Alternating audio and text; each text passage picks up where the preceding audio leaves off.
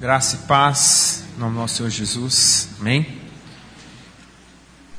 Vamos abrir nossas Bíblias no livro do profeta Samuel. 1 Samuel. 1 Samuel, nós vamos ler alguns versículos do capítulo 1 e 2, tá? Então mantenha sua Bíblia aberta aí em 1 Samuel, capítulo 1. A importância dos pais na criação dos filhos. Nós vamos falar sobre um assunto pertinente hoje, por ser um culto de celebração aí dos nascimentos, tá, deste ano. Mas eu tenho certeza que essa palavra não é só para os pais, é também para os avós, é também para aqueles que serão pais um dia, para aqueles que hoje já são pais, tá? Então, vamos ver o que diz a palavra do Senhor, mas neste, eu estava lendo 1 Samuel, capítulo 1 e 2 essa semana, eu sempre quis falar sobre essa questão do profeta Eli na criação dos seus filhos. E essa semana, essa semana, né, assim, pensando, nossa, o que que eu, que que eu vou falar domingo? E eu falei, ah, já sei, vou sempre quis no meu coração falar sobre essa questão do profeta Eli. Comecei a ler então o, novamente né, o livro aqui do, de 1 Samuel e me deparei com uma situação interessante. Que o, o autor aqui do, do livro, ele começa fazendo uma comparação entre a família de Ana e de Eucana, depois ele passa para a família de Eli. Eu falei, tá aí. Exatamente essa comparação que é importante para a gente perceber, porque a gente tem aqui no início do livro do, primeiro, do profeta Samuel, duas famílias representadas. Temos a família de Ana e de Eucana, e também nós temos a família, no capítulo 2 aqui, do profeta Eli. Tá? No capítulo 1, um, o, o autor começa falando um pouquinho da família de Eucana, mas a personagem principal desse capítulo é Ana. Porque vai relatar aqui a bullying que ela sofria, né, da outra esposa de Eucana, Penina, por ela ser, por Ana ser estéril, tá?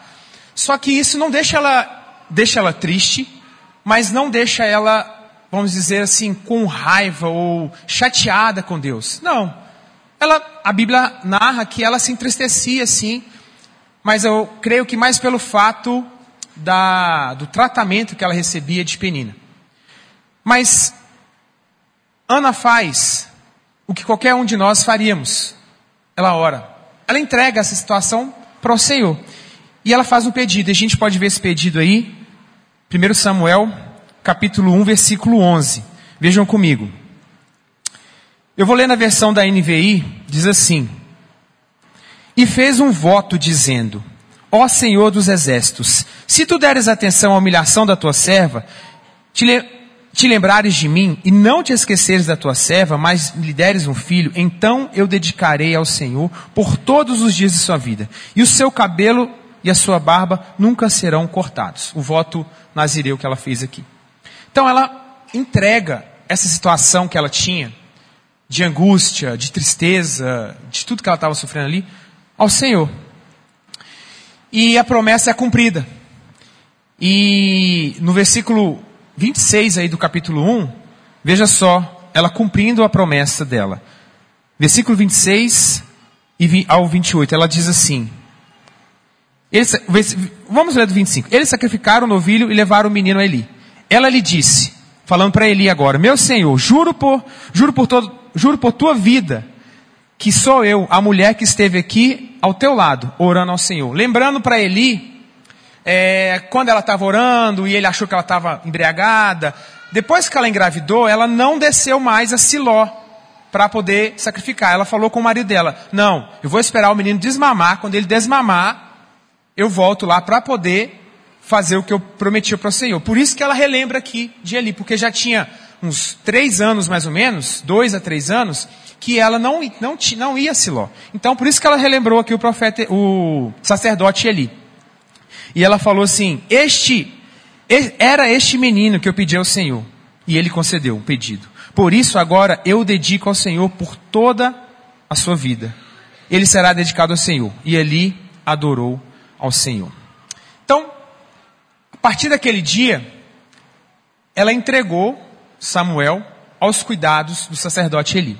Tá? Só que todos os anos ela vinha a Siló, a partir daquele, daquele, daquele ano ali, todos os anos ela via, vinha à cidade de Siló, adorar no tabernáculo com, seu, com a sua família, e ela aproveitava para visitar Samuel.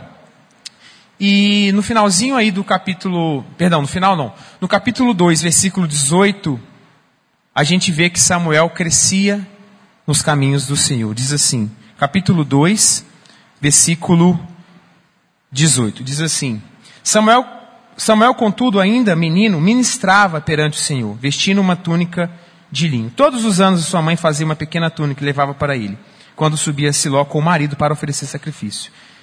Ele abençoava Eucana e sua mulher, dizendo: O Senhor dê a você filhos dessa mulher no lugar daquele por quem ele pediu e dedicou ao Senhor. Então voltaram para casa. 21. O Senhor foi bondoso com Ana. Ela engravidou e deu à luz a três filhos e duas filhas.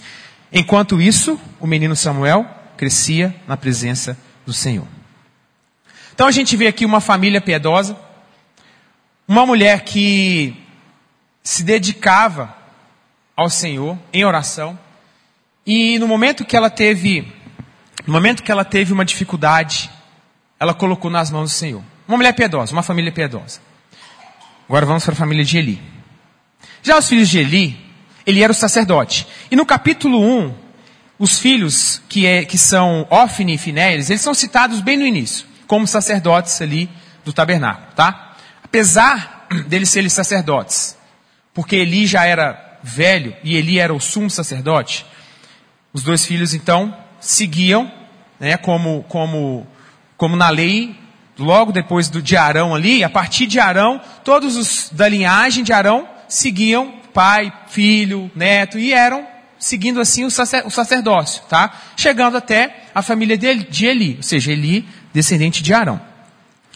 Só que esses meninos, eles eram maldosos, mal criados, eles não conheciam o Senhor. Vamos ver lá em 1 Samuel 2, 12, o que diz? Fala assim. 1 Samuel 2, 12. Os filhos de Eli, de Eli eram ímpios, não se importavam com o Senhor.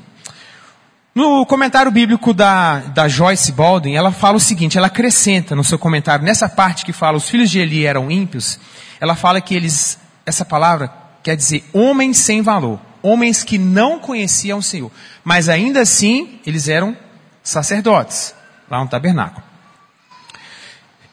Outra versão traz a palavra filhos de Belial. E essa expressão no hebraico, ela, ela, ela é usada para descrever pessoas que praticavam abertamente o mal. E vejam só, Paulo, em 2 Coríntios 6, 6,15, ele usa Belial com sinônimo de Satanás, ou seja, eles eram filhos de Satanás, como a gente, nós mineiros dizemos, os meninos eram encapetados. Eles não conheciam o Senhor. Literalmente. Tá? Vejam só o que eles faziam como, e como eles tratavam o ritual da liturgia de quando as pessoas iam lá oferecer sacrifícios. Eles não respeitavam. Vejam só comigo, em 1 Samuel 2, nós vamos ler do 12 ao 17 agora. Narra a história, um pouquinho do que eles faziam, né? Finéias e Ofne quando eles, as pessoas vinham oferecer sacrifício.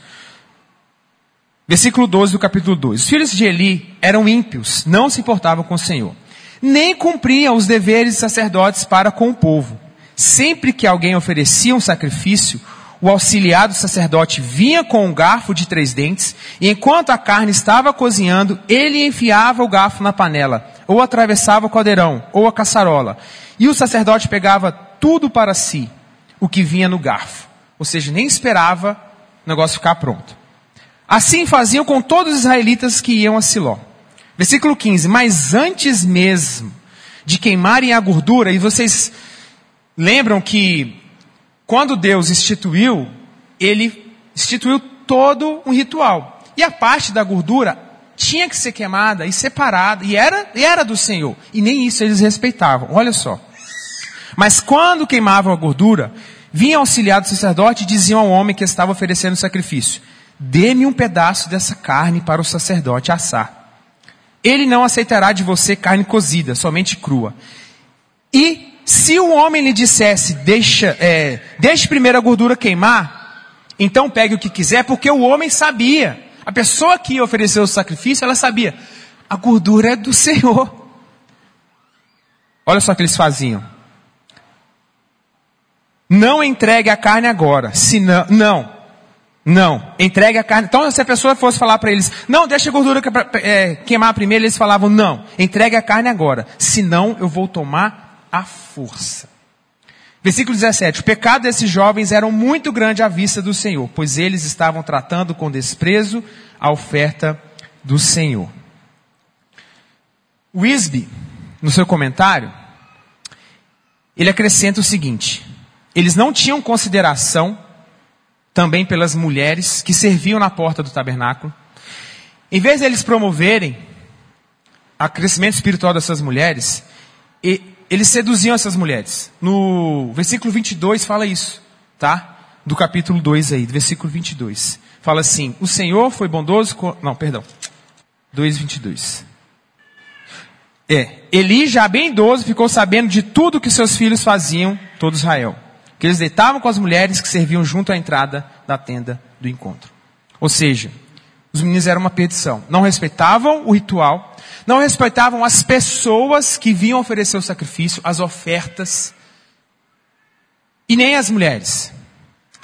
Em outra parte do comentário, do Wiersbe, ele fala o seguinte, fazendo essa comparação das duas famílias. Até aqui a história deixa claro que a vida e o futuro de uma nação dependem do caráter da família e, do, e o caráter da família depende da vida espiritual dos pais. De acordo com o provérbio africano, o Wisby continua: a ruína de uma nação começa nos lares do seu povo. Provérbio africano. A gente pode ver que Eli e os seus filhos, eles eram religiosos, entre aspas, né? Só religiosos. Eles cumpriam ali, ou quase não cumpriam corretamente, uma, um ritual, só para poder fazer o trabalho e as pessoas vinham até, até Siló para poder oferecer esse, esse, sacrifício. Só que a gente vê que os filhos do Eli, os filhos de Eli, não foram, não foram ensinados corretamente. Ele teve parte nisso, e muita, tá? Então vejam só o contraste das famílias. Os filhos de Eli desprezavam a oferta do Senhor. Mas Samuel ministrava perante o Senhor. Os dois irmãos, Ofni e Finéias, eles cometiam atos de perversidade no tabernáculo e suscitaram o julgamento de Deus contra eles. Mas Samuel, como a gente leu, servia no tabernáculo e crescia no favor do Senhor.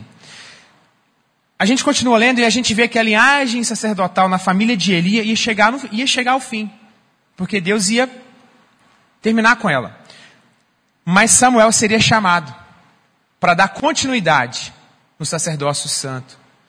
E ele seria aquele profeta que iria ungir Saul, depois ia ungir Davi. E fazendo esse, esse contraste aí da, das duas famílias, a gente vê que Samuel, ele era uma, uma espécie de aprendiz. E pensam vocês, com quem Ana deixou Samuel de três para quatro anos, né, para ser criado?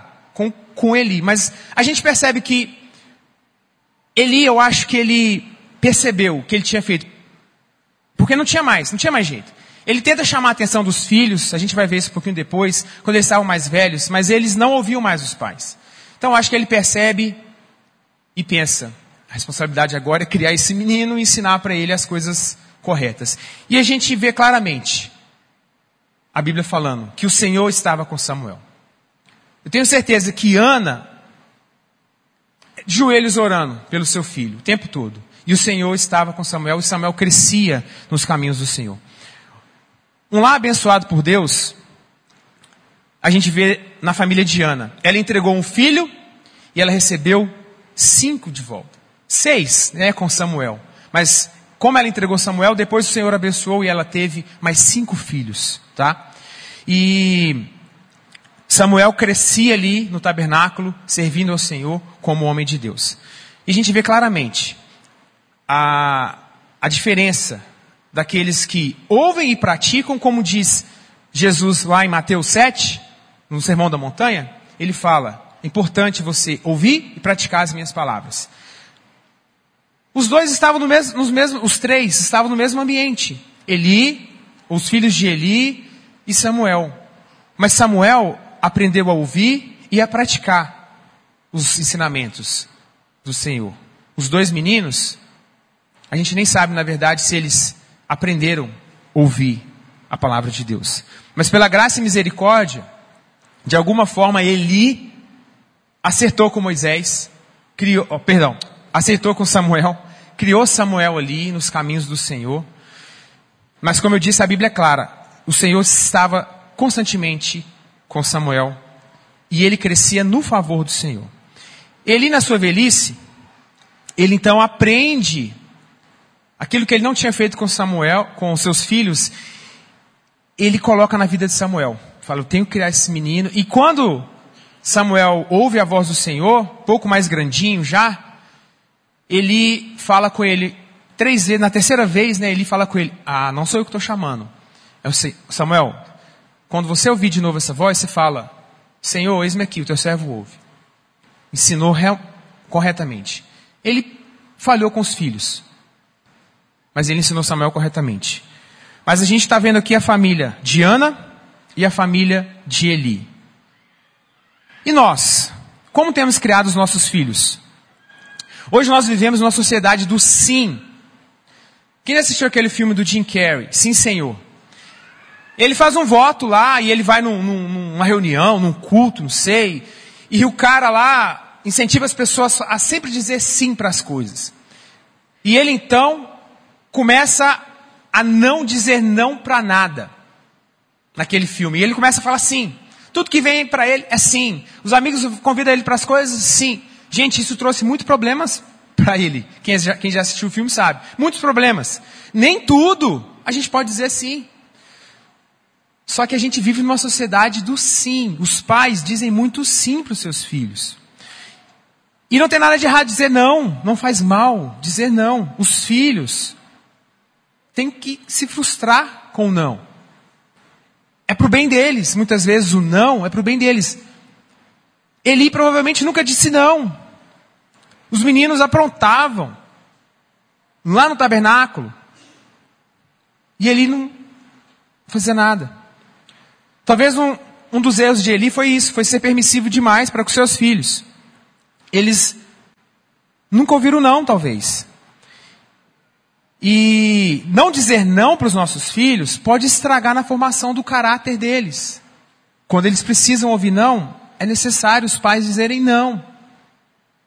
Não faz mal dizer não na hora certa. E quando ele foi corrigir os meninos, como eu disse, na verdade ele foi admoestar eles. Ele ouviu que as pessoas estavam falando, né? Chegou no ouvido de Eli tudo que os meninos estavam fazendo. E Eli foi chamar a atenção dos meninos. Veja comigo no versículo 23 e 24 o que, que eles falaram, do capítulo 2. Por isso, lhes perguntou, vou ler um pouquinho, vamos, vamos ler o 22. Eli, já bem idoso, ficou sabendo de tudo que seus filhos faziam, a todo Israel, e que ele se deitava com as mulheres que serviam junto à entrada da tenda. Por isso, lhes perguntou, aí chama os meninos para um bate-papo, bate para uma conversa. Por que vocês fazem essas coisas? Todo povo, de todo o povo eu ouço a, é, a respeito do mal que vocês fazem. Não, meus filhos, não é bom que escuto se espalhando entre o povo do Senhor. Se um homem pecar contra outro homem, os juízes poderão intervir em seu favor. Mas se pecar contra o Senhor, quem intercederá por ele? Seus filhos, contudo, não deram atenção à repreensão de seu pai, pois o Senhor queria matá-los. Já era tarde demais. Já era tarde demais. Aquela chamada de atenção ali para os filhos, para os meninos.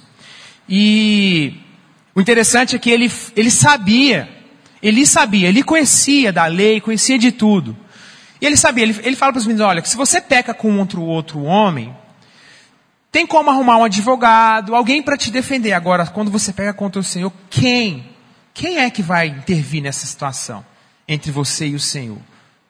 Ele já ele já estava prevendo o que iria acontecer com os filhos. Tim Chester, no seu, no seu livro de 1 Samuel para você, diz o seguinte: Eli repreendeu Ana como uma filha da iniquidade. Lembra quando, ele tá, quando ela estava orando e ele achou que ela estava lá é, embriagada? Ele repreendeu ela. Então Eli repreendeu Ana como uma filha da iniquidade, achando, ainda que ela não fosse, mas recusava de repreender os seus filhos como, como filhos da iniquidade, ainda que fosse. E a palavra de Deus é clara quanto à disciplina dos filhos. Eu vou ler alguns versículos aqui do livro de Provérbios, na versão da nova linguagem de hoje. Diz assim: Não deixe de corrigir a criança. Umas palmadas não a matarão. Para dizer a verdade, poderão até livrá-la da morte. Provérbios 23, 13 e 14. Outro versículo: Quem não castiga o filho não o ama. Quem o ama, quem ama o seu filho, castiga enquanto é tempo. Provérbios 13, 24. Outro versículo. É natural que as crianças façam tolices, mas a correção as ensinará a se comportarem. Provérbios 22, 15. É bom corrigir, é bom corrigir e disciplinar a criança quando todas as suas vontades são feitas, ela acaba fazendo a sua mãe passar vergonha. Corrija os seus filhos e eles serão para você o motivo de orgulho e não de vergonha. Provérbios 29, 15 e 17. É bom corrigir e disciplinar a criança. Quando todas as suas vontades são feitas, ele acaba fazendo a sua mãe passar vergonha. O que, que, que, que os filhos de Eli estavam fazendo com o pai dele? Fazendo o pai dele passar vergonha, gente. O pai dele era o sumo sacerdote do povo de Israel. E o trem estava espalhado lá. E ele estava passando vergonha, porque os meninos não respeitavam nada. E último versículo de Provérbios 19, 18. Corrija os seus filhos enquanto eles têm idade, para aprender. Mas não os mate de pancadas. A, palavra do Senhor é claro. Não é para espancar os meninos, é para corrigir. É para castigar, é para usar a vara. A gente vive numa sociedade que muitas vezes os pais às vezes têm medo de corrigir. Nos Estados Unidos, se você bate numa criança, ela liga para a polícia e tal e pode denunciar os pais. É, tá difícil corrigir os nossos filhos, mas a palavra do Senhor é clara, tem que corrigir, tem que corrigir, tem que dar umas palmadas, tem que corrigir. Não os mate de pancadas, mas corrija. Corrija. A correção é para o bem deles. Porque vejam só, ele não corrigiu seus filhos enquanto eles estavam crescendo. O Senhor teve que corrigir. O Senhor é justo, Deus é justo. Isso custou a vida dos, dos meninos. A gente continua lendo e no capítulo 3 de 1 Samuel, os dois morrem no mesmo dia. A correção do Senhor vem, gente. A gente tem que corrigir nossos filhos enquanto é tempo, como diz a palavra do Senhor. Ao olharmos a forma como os filhos de Eli se portavam, com certeza eles não eram corrigidos pelo pai. Fazia o pai passar vergonha. E a gente não, não pode esperar, não deve esperar isso acontecer. A gente tem que criar os nossos filhos no caminho do Senhor. Quando a gente corrigia nosso filho, a gente orava com ele, a gente explicava para ele o que estava acontecendo, a gente corrigia que eu estou falando bater, que eu não bato no meu filho mais, já tem 15 anos. Eu falo com minha esposa, não vão bater no menino de 15 anos, a gente vai corrigir agora de outras formas. Mas quando eu corrigia, batendo nele, a gente, a gente sabia, falava para ele o que estava acontecendo, ele sabia, e ele perguntava, quantas varadas que eu vou tomar? Quantas varadas que eu vou tomar? E a gente falava, uma por cada idade, uma para cada ano da sua idade. Uma para cada ano da sua idade. Essas eram as varadas que ele tomava. Depois a gente orava com ele e ele entendia a correção. Entendia a correção. pastor Samuel fez uma série de sermões. Esse agora, pastor Samuel, estou falando de Samuel aqui, mas agora esse pastor Samuel, ele fez uma série de sermões. Gente, para a série que vocês estão assistindo Netflix e faz uma maratona na série que ele fez lá, tá lá no YouTube, tá? Educando Filhos no século 21. São seis, são seis episódios, são seis pregações, tá? Educando Filhos, está lá no YouTube da nossa igreja, no canal da nossa igreja, Educando Filhos no século 21. Seis sermões, seis séries, seis episódios aí, né? E se vocês falarem, ah, não vou ouvir as seis, ouçam. A segunda, segunda mensagem. Não existem filhos problemas. Três pontinhos. Porque, continuação ele vai falar lá no, no sermão. Não vou dar spoiler não. Não existem filhos problemas. É o segundo vídeo lá. É muito, assiste todos. É legal. Mas se você não, não, não, não tiver tempo, ah, outra coisa, você pode ouvir também no, Sound, no SoundCloud, no, no, no podcast, né? Se você não quiser ouvir no YouTube, você pode ouvir também a pregação. Ele fala um pouco sobre modelos disfuncionais de família. Ele vai apontar vários. Tá? E como isso, de alguma forma, afeta a criação dos filhos. Como alguns modelos disfuncionais afetam a criação dos filhos. Sejam filhos crianças, sejam filhos adolescentes. E, ouvindo, eu, eu, eu vi lá a, a família de Eli dentro de uma daquelas famílias que ele cita lá. Muito legal criando, educando filhos no século 21. Assistindo essa série, ouvindo né, essas pregações, a gente percebe que muitas vezes o problema não está nos filhos, está nos pais, como a gente vê aqui na, na vida de Eli. Nós cristãos temos a responsabilidade de criar os filhos no caminho do Senhor. Quando a família, eu sei que, tem, eu sei que hoje tem vários pais de recém-nascidos aí, e, e, logo vocês vão trazer os seus filhos aqui para o batismo, né? Hoje é só um culto de celebração. A nossa igreja, a nossa igreja batiza crianças pelo fato da aliança. A gente não apresenta as crianças. Hoje não é uma apresentação das crianças. Vocês estão trazendo, a gente está celebrando, tá bom?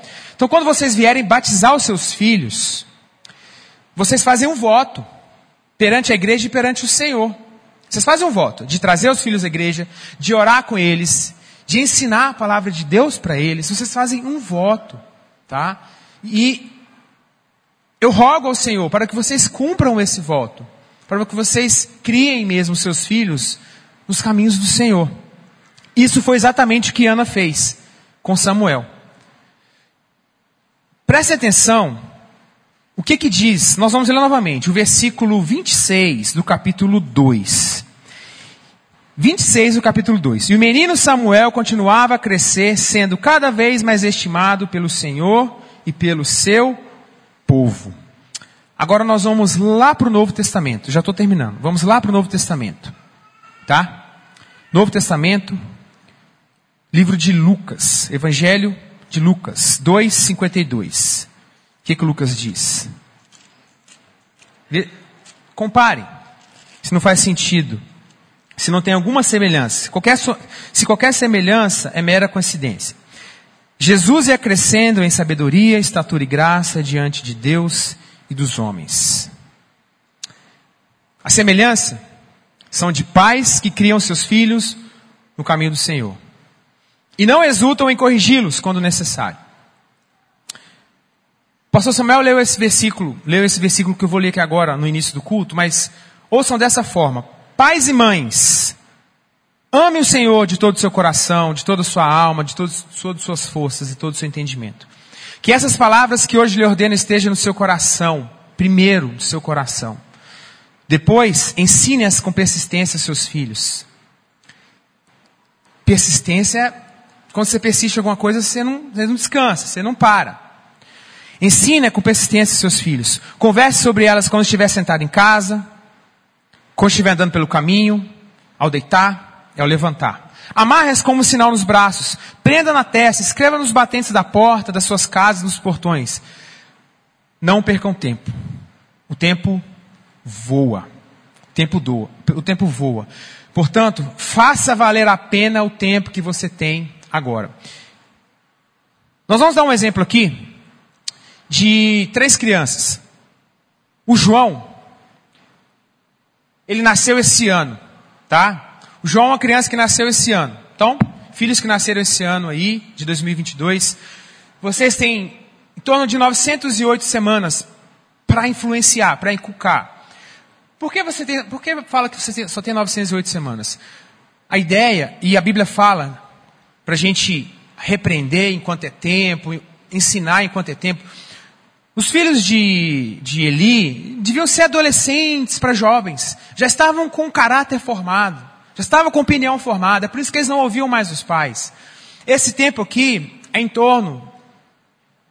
Você vai ter aí até seus, seu filho estar tá com 17 para 18 anos, até ele sair aí da, do ensino médio para a faculdade. Então é uma média de 908 semanas para quem teve filho esse ano. Agora vamos ver uma criança de 10 anos, tá? Então, se você tem uma criança aí, 9 para 10 anos, você, a Maria, a Maria tem 10 anos de idade.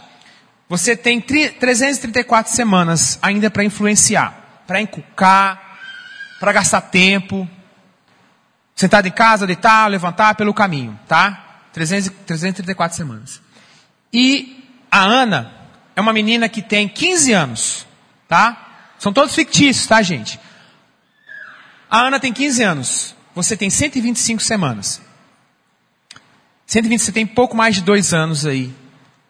Antes que a Ana saia da, do ensino médio, vá para a faculdade e caia naquela estatística que tem livros no Brasil, livros nos Estados Unidos escritos sobre isso. A estatística quando os jovens vão para a faculdade, eles abandonam, começam a abandonar a fé. A gente não quer que nossos filhos caiam nessa estatística. Não quer.